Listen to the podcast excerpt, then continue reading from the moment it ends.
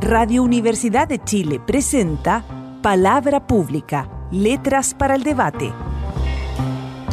Un programa de la Vicerrectoría de Extensión y Comunicaciones de la Universidad de Chile, conducido por la periodista Jennifer Abate. Aquí, cada semana, abordaremos temas de la actualidad cultural y social junto a diversos invitados. Muy buenas tardes, bienvenidos y bienvenidas a una nueva edición de Palabra Pública, Letras para el Debate. Estamos como todos los viernes acá en Radio Universidad de Chile 102.5 y en este ciclo maravilloso que estamos teniendo actualmente eh, con entrevistas, perfiles a los candidatos y candidatas al Premio Nacional de Literatura 2020. Hoy tenemos la suerte de que nos acompaña desde lejos, desde su ciudad, la poeta Rosabetti Muñoz. Rosabetti Muñoz es profesora y poeta, como decíamos. Estudió pedagogía en castellano en la Universidad Austral de Chile y tanto su vida como su obra han estado siempre ligadas al sur de Chile. Dio los primeros pasos como poeta en el grupo Chaicura en Chiloé y también ha sido parte de los grupos Índice y Matra en Valdivia. Ha publicado más de una decena de obras con una escritura siempre ligada al sur y con una raíz política. Ha recibido varios reconocimientos, entre ellos el Premio Pablo Neruda en el año 2000, el Premio Altazor en 2015, el Premio Manuel Montt que entrega la Universidad de Chile en 2018 y actualmente está nominada para el Premio Nacional de Literatura apoyada por la Universidad de Los Lagos. Bienvenida, Rosabetti, ¿cómo estás? Hola, buenos días, bien, en una mañana fría, como han sido casi todas las de este invierno chilote. Parece que ha estado bien, bien tormentoso el tiempo por allá, Rosabetti. Sí, pero un invierno como los de antes, como que retornan ciertas formas de, de la naturaleza que igual necesitábamos, porque ha habido harta agua y era necesaria ya, Así es que yo creo que ha estado bien. Dentro de todo lo que nos pasa, eh, la naturaleza siempre se porta bien con nosotros. Acá en Santiago nos pasó lo mismo en el mes de julio, donde mucha gente decía que llovía como antes, como, como antaño. Rosa Betty, eh, precisamente sobre, sobre tu territorio, donde tú vives en Ancud, ¿cómo se ha vivido en Chiloé y particularmente en Ancud el periodo de pandemia y confinamiento? En una columna que publicaste en Palabra Pública mencionabas que cito, cada vez hay más islas dentro de la isla. ¿Cómo ha sido lidiar con el aislamiento ya natural eh, de ciertos sectores de Chiloé en este contexto? Eh, mira, hay, como distintas percepciones. A, lo largo de estos meses ha ido cambiando, eh, digamos, la, la, manera de vivirlo. Lo primero sería decir que para los chilotes no es un tremendo sacrificio quedarse dentro de las casas, digamos, en general porque es una costumbre muy arraigada, es decir, estábamos obligados por el tema del clima, por ejemplo, eh, y por la cultura también, eh, a vivir mucho en los interiores de, las casas, mucho alrededor del fuego, mucho en, la convivencia familiar. Eh, en la casa es un, un, centro de operaciones muy importante en, la isla todavía, y mientras más rural y más alejada la isla pequeña, todavía es más importante. Es el centro neurálgico donde ocurre todo. Eh, y, por lo tanto, la primera parte, cuando fue la primera prevención, quedarse, eh, las primeras recomendaciones, quedarse dentro de las casas, eso no fue tan tremendo.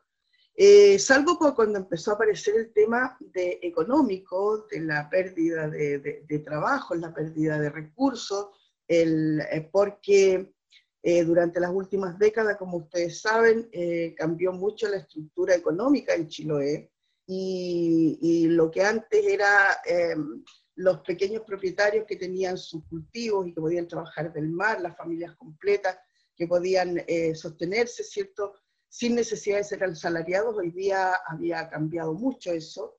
Por lo tanto, trabajar en las salmoneras, trabajar en las, en las fábricas y los servicios aledaños a, esa, a esas empresas, significa que ha golpeado mucho económicamente en, los lugares y han peleado porque eh, permanezcan trabajando, cosa que ha sido una crisis permanente en estos días. Mm. Y mm, por otro lado, tuvo la resistencia todo, durante todo el primer tiempo a cambiar una forma de vida. Eh, yo contaba también en una columna un caso que era entre como la paradoja entre estar, eh, eh, eh respaldar por, por, porque, porque está tan arraigada la manera de vivir en conjunto, con familias, grupos, comunidades, que uno de los brotes fue acá por, por, un, por una celebración normal en los inviernos, que es matar un chancho y, y, celebrar todos alrededor. Y eso significa familias extendidas, o sea, vienen de todos los sectores, y eso, un foco hubo acá en, en, en, Ancud, precisamente en nuestra comuna, que esparció por varios lugares rurales el, el, el, virus. Pero ya está más o menos controlado, por lo menos acá no han habido casos nuevos hace bastante, porque el canal de Chacao, eh, yo diría que con todo lo, la, la, la, a ver, ¿cómo diríamos? El, eh, la imagen que de pronto eh, intentan poner como un problema que nos separa del continente, yo diría que eh, si hacemos un balance, generalmente es mejor que estemos separados del continente y en este caso específico igual. Poner barreras sanitarias en Paraguay, poner acá en, Chiloé ha significado resguardo. Ha mm. significado resguardo y yo creo que por eso no cumplido, cosa que era, era aterrador en principio, porque seamos claros, o sea, si hubiese realmente habido un brote intenso y duro, eh, aquí no había sistema de salud que pudiera resistirlo. Es decir, para toda la provincia de Chiloé, con todo su desmembramiento, habían seis ventiladores en Castro. Es bien interesante lo que tú planteas, Rosa Betty, porque en, tus palabras lo que se ve es que, eh, que, que, es una crítica que se ha repetido bastante, digamos, en el manejo de la pandemia en los últimos meses en Chile, que tiene que ver con que, por un lado, eh, se, pusieron medidas de restricción o medidas sanitarias que no necesariamente siempre estaban en sintonía con las prácticas culturales de distintos grupos de población dentro del país. Y por otro lado, con la desigual distribución no solo de recursos, que sabemos que es evidente, sino también de, capacidad de atención del sistema público de salud, como tú decías, o sea, ya en, Chiloé el terror era terrible porque el sistema sanitario no daba por ningún lado si es que había un, un brote masivo, por ejemplo, de COVID-19. Claro. Bueno, yo lo he comentado muchas, no solamente yo, hay muchos aquí eh, actores culturales que han sostenido una crítica profunda respecto de las decisiones que se toman, eh, eh, especialmente con Chiloé, pero sabemos que a nivel nacional el tema del centralismo, que toman decisiones completamente absurdas a veces por no conocer el territorio, o no sé si no conocerlo, no ponerle atención a, a las particularidades de cada lugar.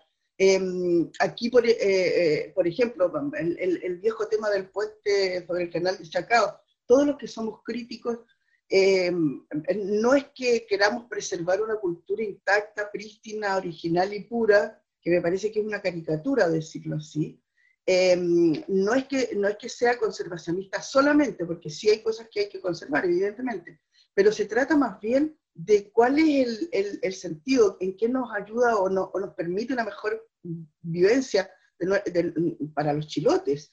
Y el puente realmente no es una solución. Es decir, cuando se dice que nos va a cortar el camino para ir a atendernos en salud a Puerto Montt es un absurdo.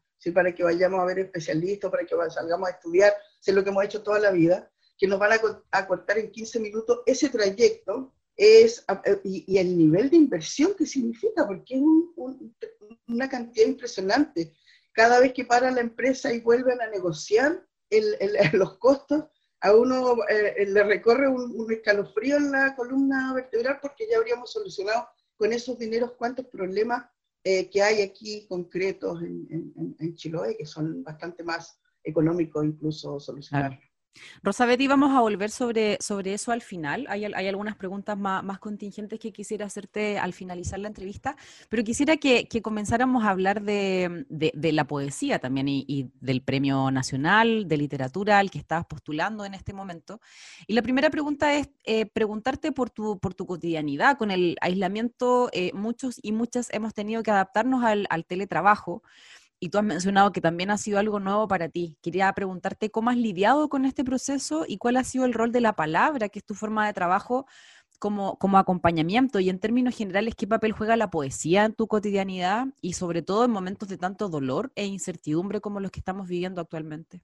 Em, bueno, tienes como muchas preguntas en una, pero yo diría que, em, bueno, primero tengo que pensar y decir, manifestar que estoy en una situación de privilegio porque si tú miras por ahí por la ventana, eso es mi mirada todos los días, abro los ojos y tengo una araucaria en un lado, en el otro lado Coihue, el mar está un poquito más allá.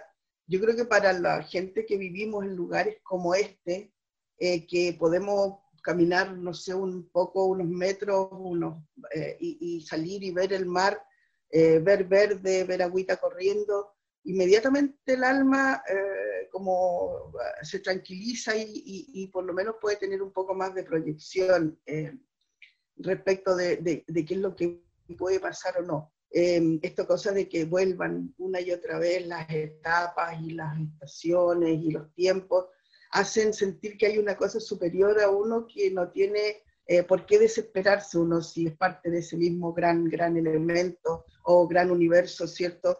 Que tiene sus sentidos, sus explicaciones y aunque uno no las comprenda bien, ¿no? Como forma parte de todo esto, hace que tenga más sentido. Por otro lado, eh, yo tenía siempre una distancia con toda la tecnología, ¿no? Aprendo con resistencia, siempre aprendí a usarla. Que no, que es, ¿para qué este celular si nos comunicamos bien? Todo entré con, con pelea a todo, pero finalmente termina, porque uno termina necesitándolo, si está todo el mundo en esto.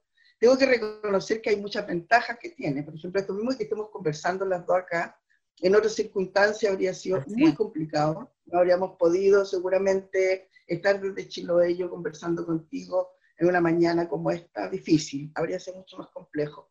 Eh, facilita cosas, pero por otro lado, en este clima especial, tiempo especial, en este año de la peste, es muy, eh, ha sido muy demandante. Yo diría que el hecho de que uno esté en la casa trabajando eh, ha provocado que haya como un tiempo ilimitado para, para el, tema de funcionamiento de, por una parte, las obligaciones laborales propiamente tales y por otra, las pasiones que uno tiene, que la escritura para mí siempre ha estado entre esas dos cosas. Y, y por lo tanto, paso el día entero pendiente de este, estos aparatos. Eh, que parece un castigo después de de todo lo que de todo lo que hablé en contra de ellos, como decía mi mamá cuando era chica, que tuviera cuidado porque las palabras tenían tanto peso que se volvían contra uno cuando, como un boomerang y así. Y bueno, el punto es que pasa uno muchas horas en este, en este aparato. Hay como una, una indeterminación temporal de los cruces, de la frontera, hasta qué momento eh, hay cosas que uno no puede dejar de atender. Em, hay, hay, jóvenes, por ejemplo, nosotros somos profesores, mi marido y yo, y, y, de, de, pronto no hay horario para algunas cosas.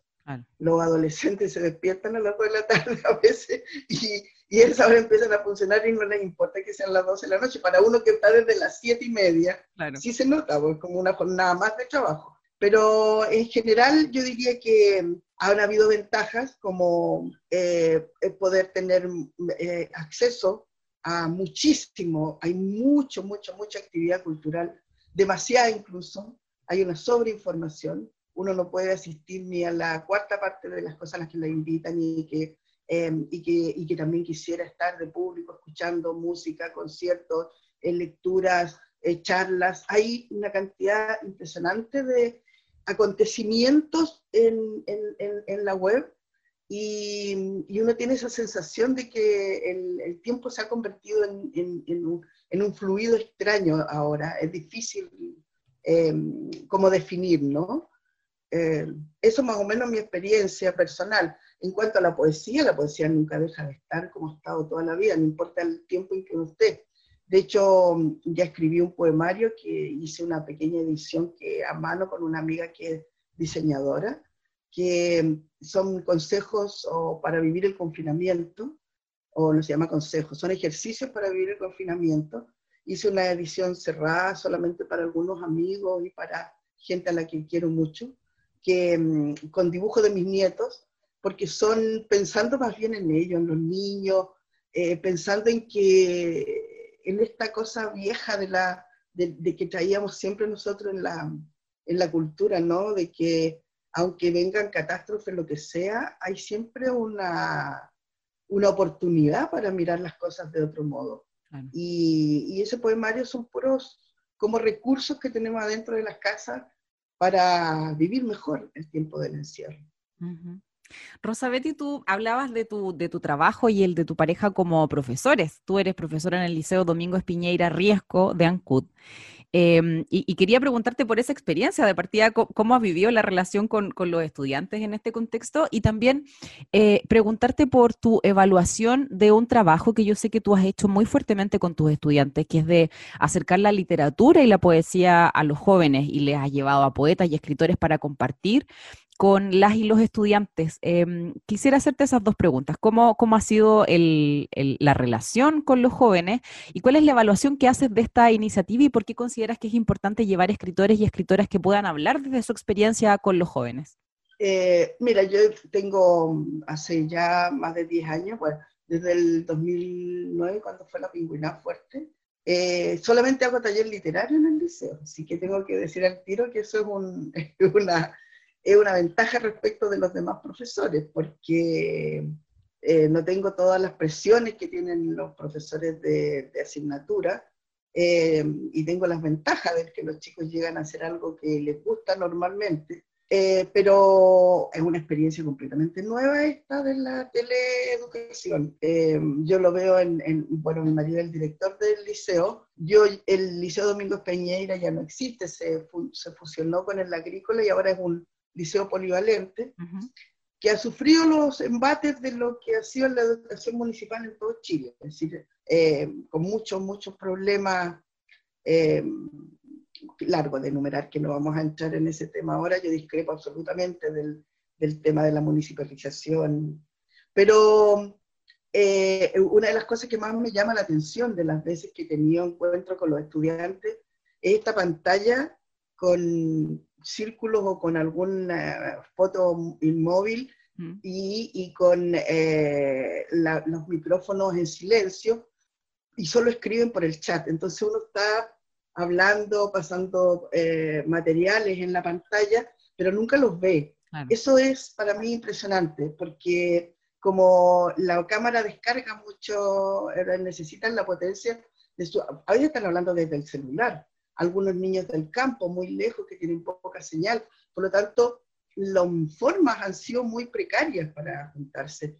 Y todo lo que, lo que uno, por lo menos mi relación con los estudiantes desde que estoy haciendo clases, desde el 84, hace muchos años ya, eh, yo soy muy de ya esta cosa de conversar, de tomarnos un tecito, tenemos de todo, en la salita del taller tenemos em, elementos que son como, como para armar un clima un clima en el que quieran estar, un clima amable, que es otro de los recursos que yo creo que, que ha sido muy útil para, para, para, hacer el encuentro con la literatura. Es que es como cuando uno en la casa se encuentra con un buen libro y tú quieres leerlo tomándote algo, o con cálido, con arropado, con un chalcito. Bueno, ese ambiente uno, yo he tratado de tenerlo en mi colegio y lo hemos logrado. Ha habido un, un muy gran apoyo del, de, de, de, todo el sistema en realidad para que exista ese espacio le tienen mucho respeto a lo que ha pasado con el taller literario. Entonces, reproducir eso por esta pantalla es imposible. Mm. Es decir, yo más que mandarle un cuento chat, hoy cómo está, cómo está tu hermana, esas cosas que son como más personales, nada más, no puedo hacer más. No se le puede tocar el hombro cuando escribieron algo bonito, no puedo decirle, pucha, cambia esto, mira, rayemos acá.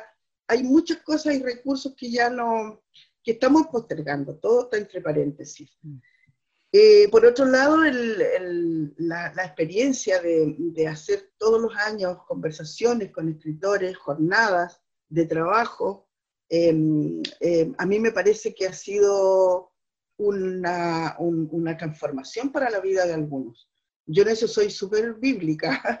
Eh, no, yo no, creo en, en, las conversiones de masas así, pero sí creo lo que se puede hacer con unos cuantos sujetos, o uno, o dos que si le es capaz de cambiarle la vida entera, yo creo que ¿qué más se puede, qué más se puede pedir, no? Mm. Y mm, a lo largo de, de, estos años que estamos en el taller, hace 10 años, digamos, dedicados solamente al taller literario, han pasado por el taller desde Raúl Zurita, Elicura Chihuahilaf, la Elvira Hernández, la Verónica Sondek, eh, Sergio Mancilla, Clemente Riedemann, José Ángel Cuevas, la Pía Barros, Ramón Dietero, y Alejandro Zambra venido como tres veces, todo lo que tú puedas nombrar chilenos que son como escritores em, que además han querido estar, ¿no? Que, porque también está ese que han podido viajar y que han podido estar.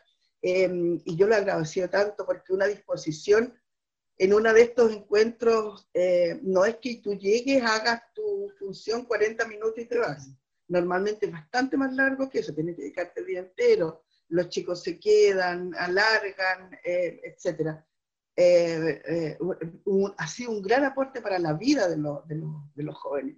Muchos de ellos no van a ser escritores, eso está claro, pero sí ya son lectores, por ejemplo.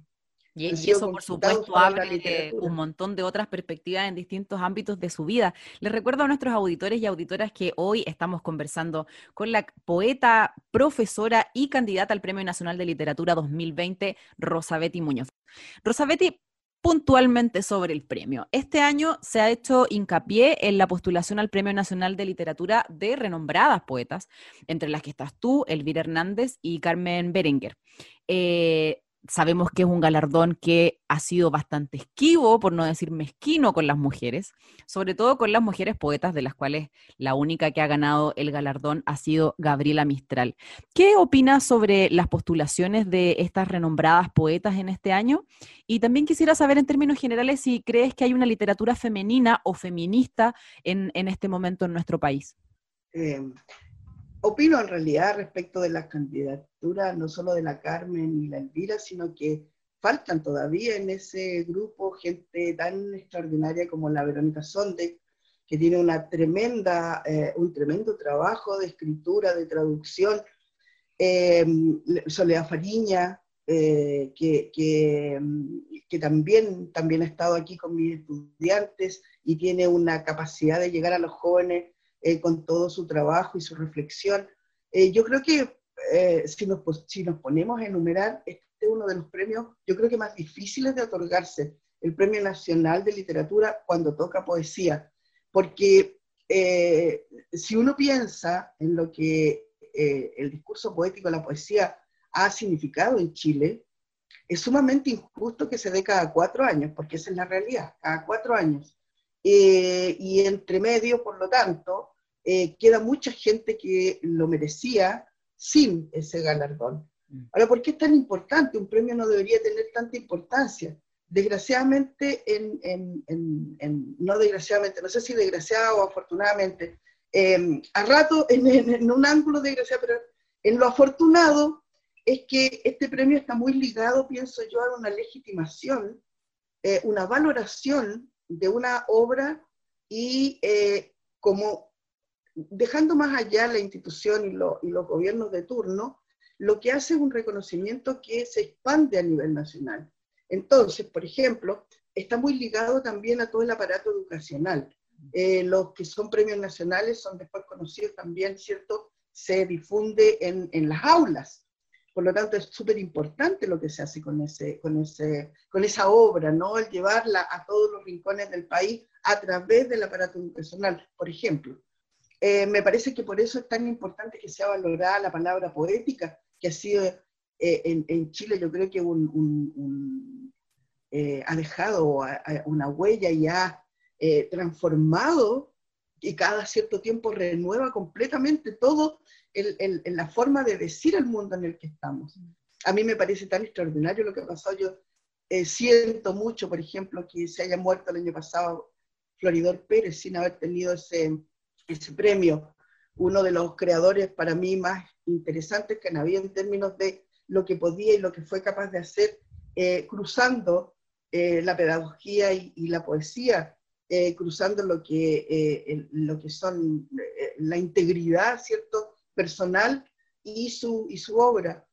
su presencia dentro del mapa de la literatura ha sido indiscutible y sin embargo no lo tuvo la enumeración de los poetas extraordinarios en Chile que no la tuvieron es, alta, usted lo sabe.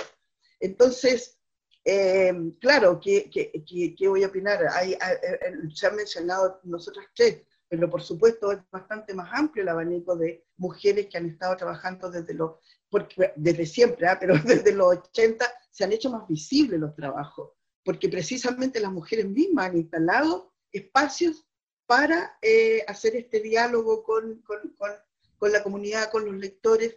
Eh, son las mismas mujeres, yo creo, las que han estado abriendo cada vez más em, lugares para, para, el encuentro eh, y para difundir la obra, para armar espacios de crítica, etc. Entonces, em, claro, es, un, es, un, es eh, uno de los, de los componentes del, del, espacio poético que no había sido suficientemente leído. Y, y sí me parece que, que es justo que, que, tengan igualdad de condiciones a la hora de ser leídos. Eso es lo fundamental. Eh, una de las trampas de este tema es que si dicen, ah, este año le toca a mujeres porque es mujer la nada del premio, esa trampa es un absurdo, porque la, la, lo que realmente eh, debe valorar el jurado es la obra. Eso es lo que debe importar. ¿Es un elemento a considerar esto? Claro que es un elemento a considerar, pero no es un elemento, yo creo, definitivo. La obra es mucho más importante. Claro, sabemos que es un elemento a considerar en la medida en que las mujeres han estado absolutamente marginadas eh, de, la obtención de estos grandes galardones, a pesar de su calidad poética. Y en ese sentido, claro, como tú dices, hay que considerarlo, pero por supuesto es un premio, es un premio que distingue la obra de autores y autoras y sería bastante mezquino que cualquiera pudiera pensar que en caso de que una mujer lo obtenga este año va a ser simplemente porque es mujer. O sea, en el fondo, eso, eso hay lo que menciono porque, Lo menciono porque lo menciono porque en algunas cabezas pasa. hay, que, hay, que, mencionarlo y estoy de acuerdo contigo en que no, no, no, se puede hacer suficiente hincapié sobre eso. Rosabetti, vamos a hacer una pequeña pausa y ya regresamos. Esto es Palabra Pública, Letras para el Debate. Hacemos una pequeña pausa y volvemos con Rosabetti Muñoz, candidata al Premio Nacional de Literatura 2020.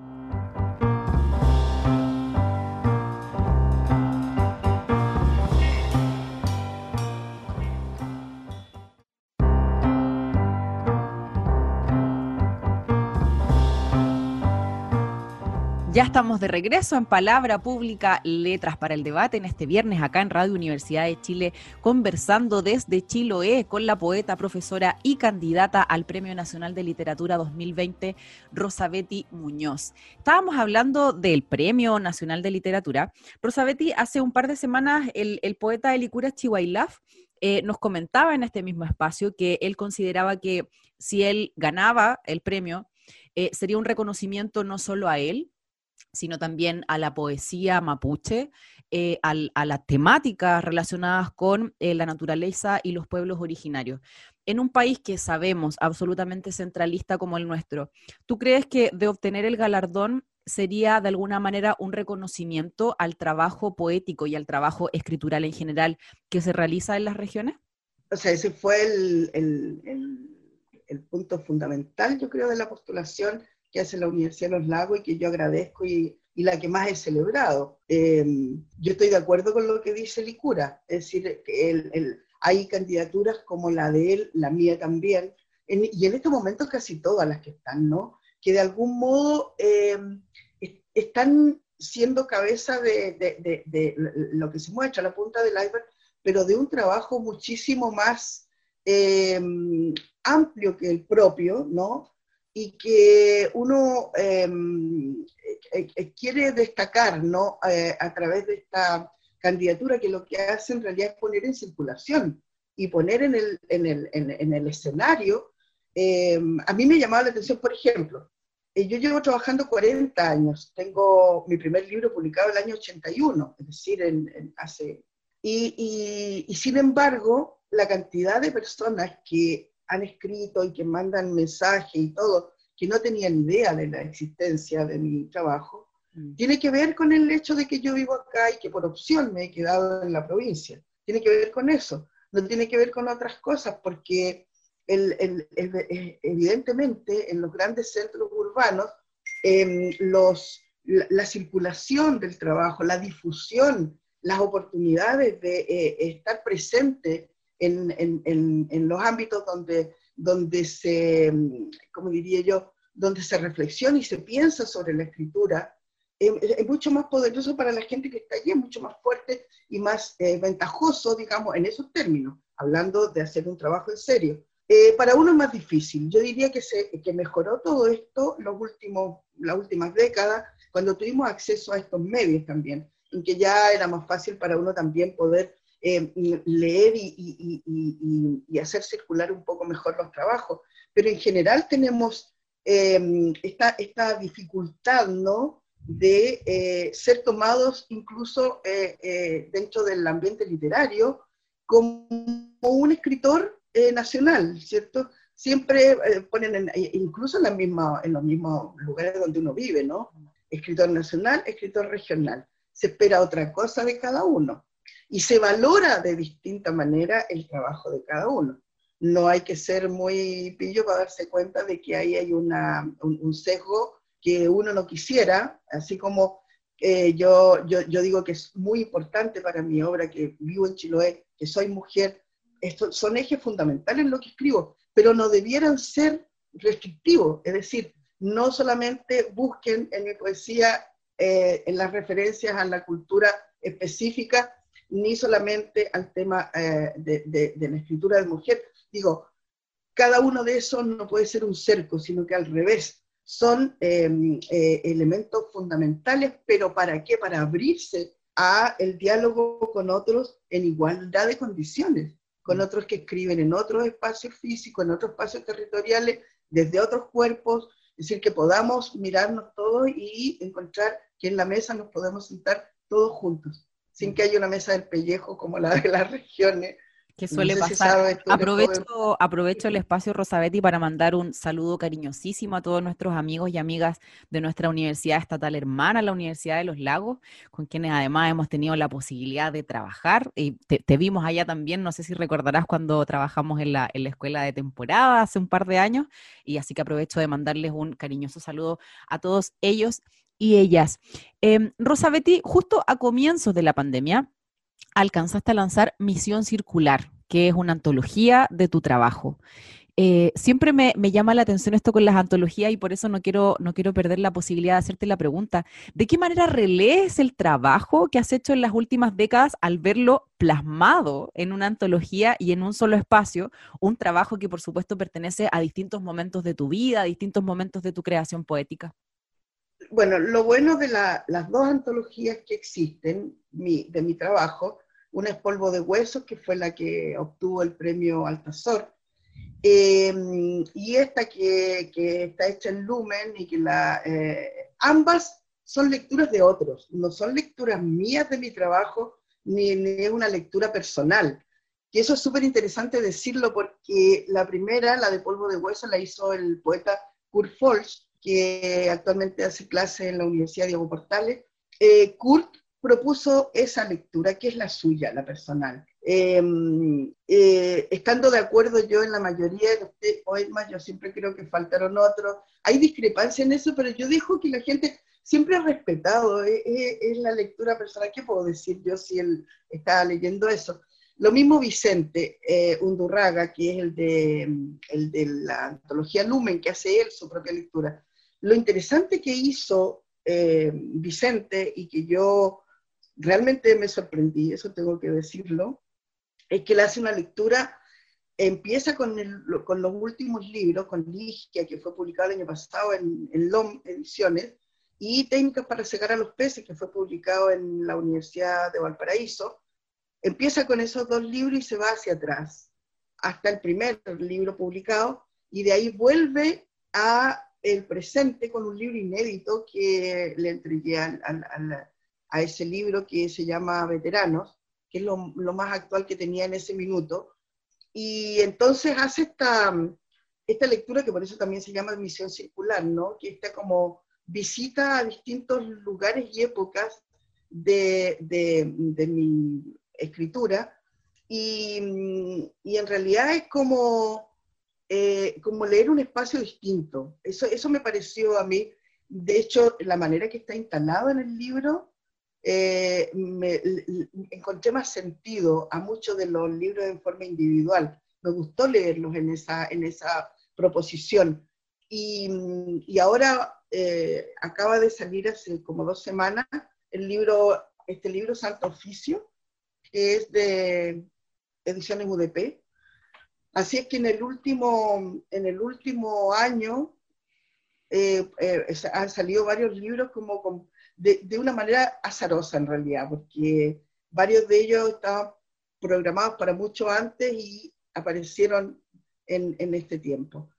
Justo ahora con, todo este escenario cambiante, cambiante no solo por la pandemia, cambiante también por lo que ha pasado con el estallido social en todo nuestro país, con el proceso constituyente que se viene, etcétera.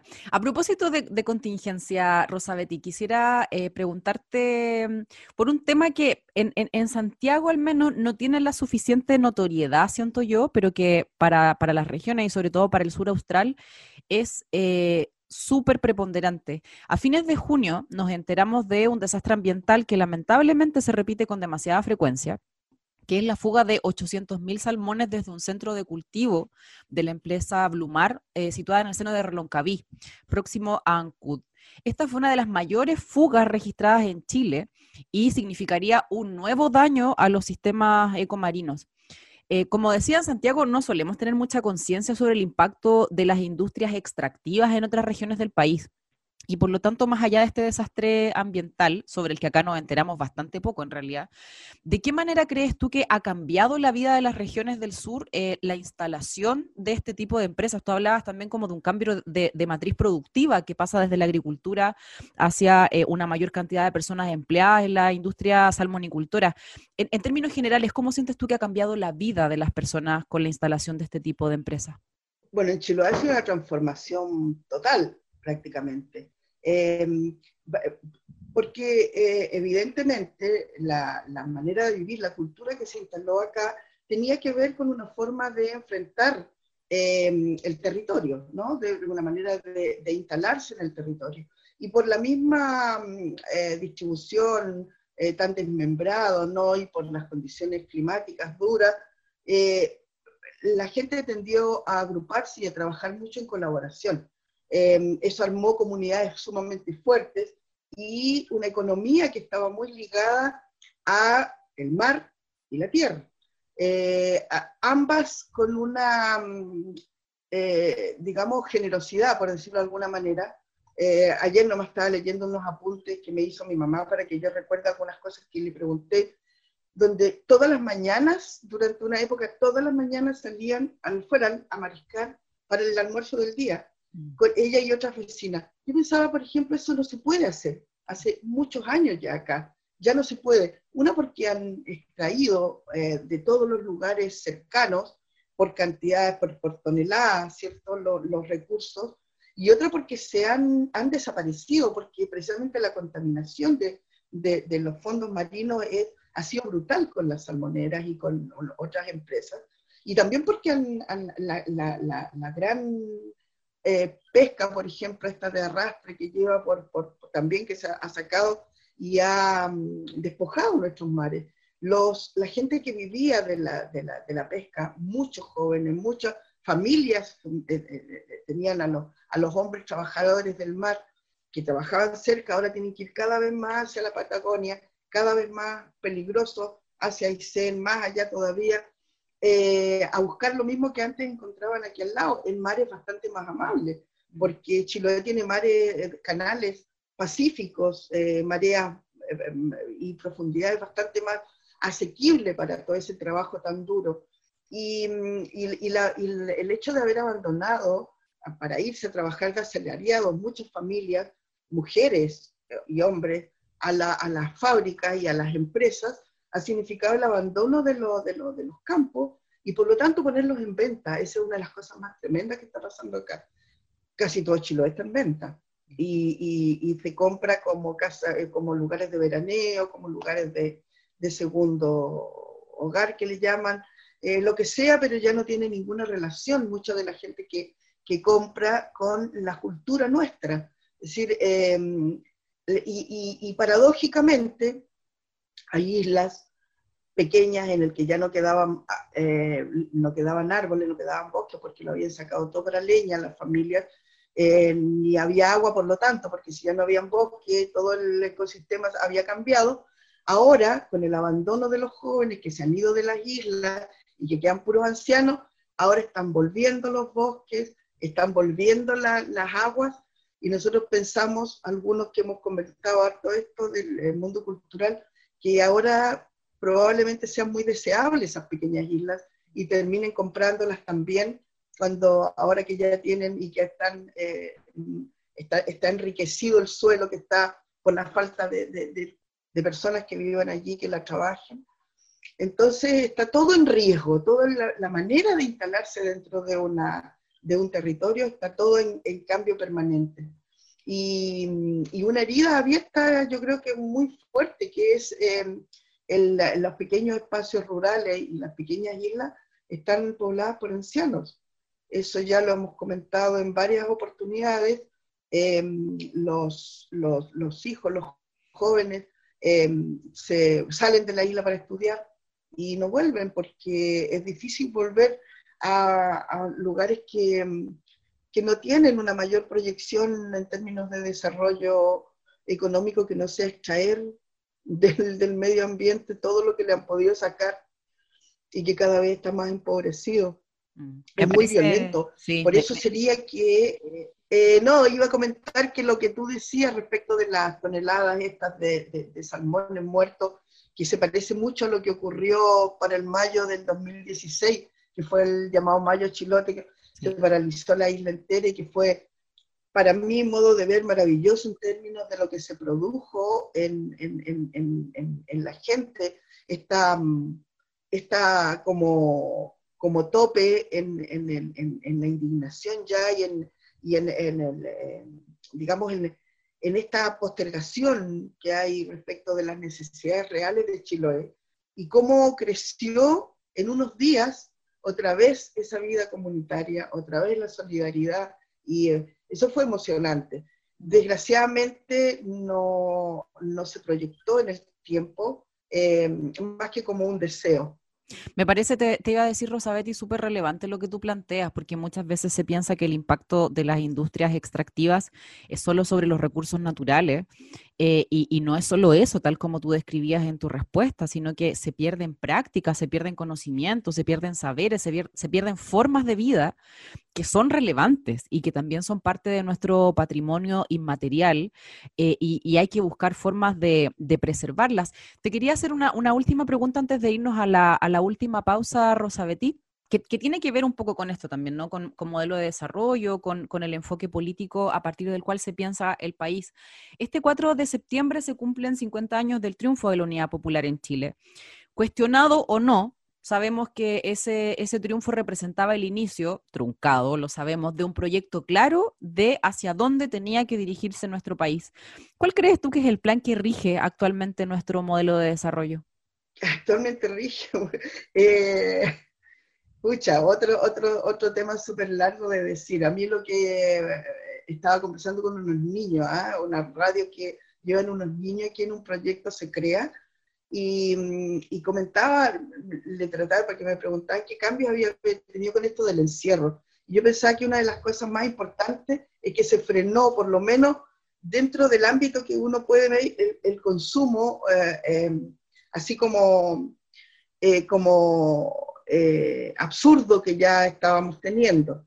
Eh, ¿Para qué tener tanto? Esa cosa de la transformación, del pensar en un, en un país que, que, lo único que piensa es en un crecimiento económico, como si fuera posible que sea eterno eso, sin medir lo que significa, ¿cierto?, en, en, en otros ámbitos de, de, la realidad. Eh, concentrarse solamente en las cifras, ¿cierto?, y en, esta especie de locura por tener, me parece que es lo más, lo más, lo más tremendo que nos ha pasado, porque em, ese, ese, ese, ese, pensamiento que todo lo calcula, ¿no? Se ha instalado en educación, se ha instalado en salud, se ha instalado en, cosas tan esenciales como el agua, por ejemplo, como tener agua en, los hogares, que todo sea posible de ser eh, eh, comprado, vendido, me parece tan grosero, tan atroz que em, si hay algo que me alegra y que, eh, que yo creo que, que, me ha rejuvenecido un poco, es pensar que podemos soñar otro país. Yo creo que eh, hace un rato tú nombrabas eh, lo que nos espera hacia adelante, están, este plebiscito que va a haber, ¿cierto? Y a mí, me, a mí me emociona pensar que podamos sentar las bases de otro país y eso tiene que ver con soñar juntos. Es, un, es, una posibilidad y yo creo que muchos, muchos ya estamos muy cansados de lo que veníamos viviendo. Porque todo este, este, este sistema político y económico ha abusado mucho de, las personas. Eh, y, ya no queremos eso. Ahora sí nos vamos a la última pausa musical del programa. Estamos con Rosabeti Muñoz, candidata al Premio Nacional de Literatura 2020. Al regreso de esta pausa musical vamos a tener el regalo para todos y todas ustedes de Rosabeti leyendo parte de su obra. Así que no se lo pierdan, ya regresamos.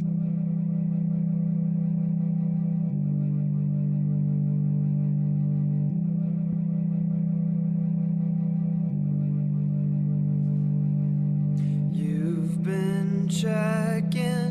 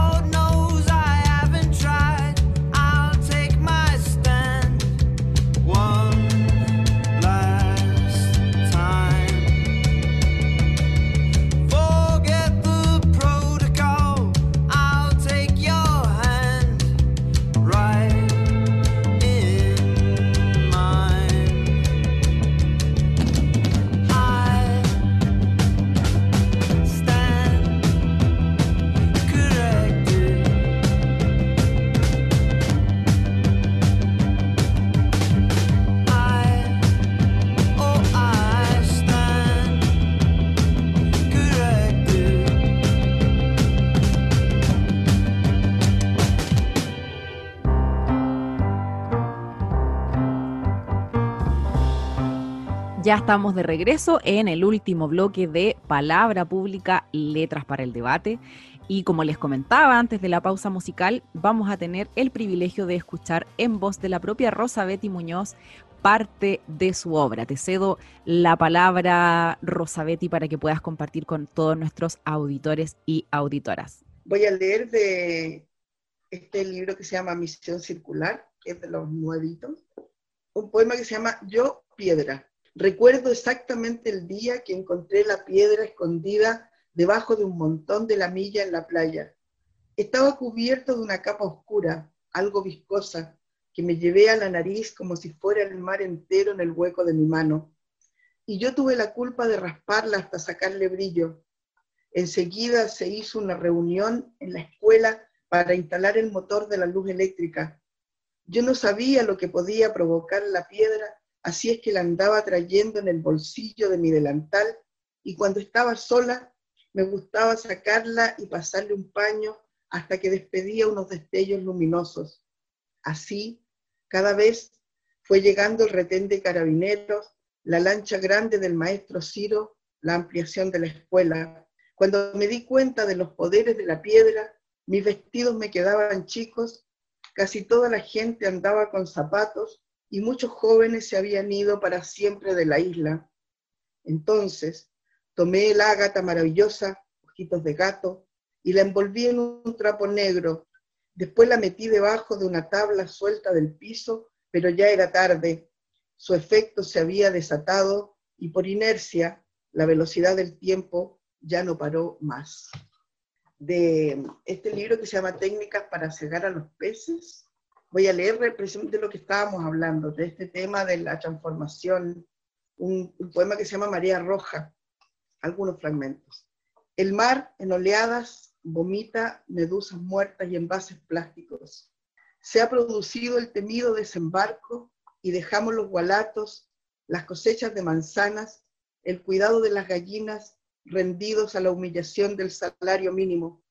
Nuestros muchachos dejaron su escafandra en el fondo del mar y subieron zumbando las cabezas, saltados los ojos o tullidos.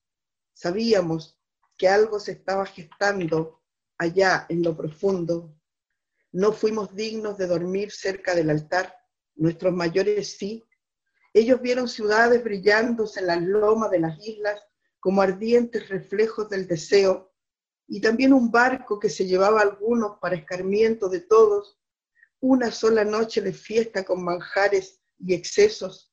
Todo el que volvía estaba viejo y alucinado. Soñaban con remolinos que se tragaban botes y sabían cuándo no era día de pesca aunque el sol brillara, y que galopan caballos alrededor de la casa del moribundo y se convierte en perro aquel que odia. El año en que florece la quila habrá desgracias y los animales sienten cuando alguien arrastra una pena. Supieron los antiguos todas estas cosas y otras muchas que callaban. El silencio está cargado de destellos. Ahora en los veranos Oleadas de calor mantienen los campos en sequedad, las bestias boquean, hilos de baba gotean desde sus trompas. Desde el aire, el amable aspecto de las islas se reduce a cercados cuadros café, árboles estáticos y tardes de insectos, zumbones. La dicha del agua se evaporó en columnas, esa humedad que nos falta. Restituir a la isla su condición de madre.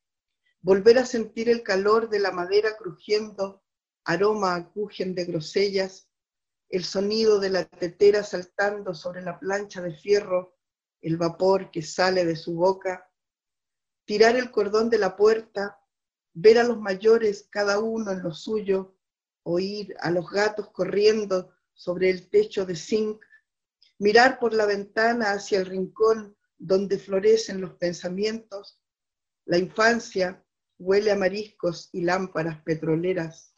Se termina esta parte de la historia. El fiscal sigue dando la hora a campanadas. En este valle de lágrimas algo se acaba y no hay fanfarria ni discursos.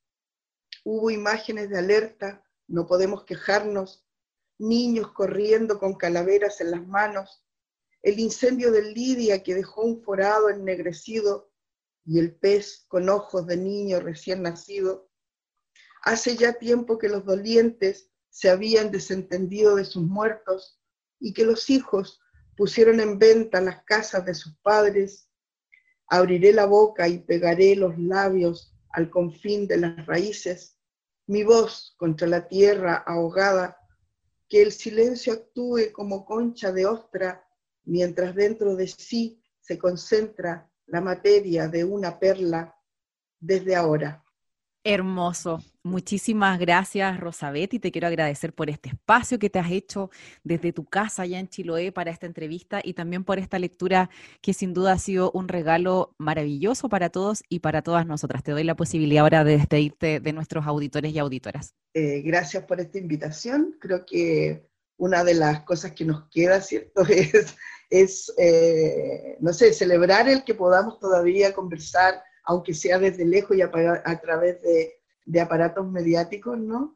Pero vernos, vernos y, tener la oportunidad de compartir poesía, que yo creo que es una de las riquezas y tesoros que tiene Chile. Muchísimas gracias, Rosabetti. Muchísimas gracias a todos nuestros auditores y auditoras por escucharnos una vez más en Palabra Pública, Letras para el Debate. Nos escuchamos nuevamente el próximo viernes acá en Radio Universidad de Chile 102.5. Que tengan un buen fin de semana. Radio Universidad de Chile presentó Palabra Pública, Letras para el Debate. Un espacio para debatir ideas que cambian la sociedad conducido por la periodista Jennifer Abate. Escúchenos todos los viernes a las 18 horas en el 102.5 FM.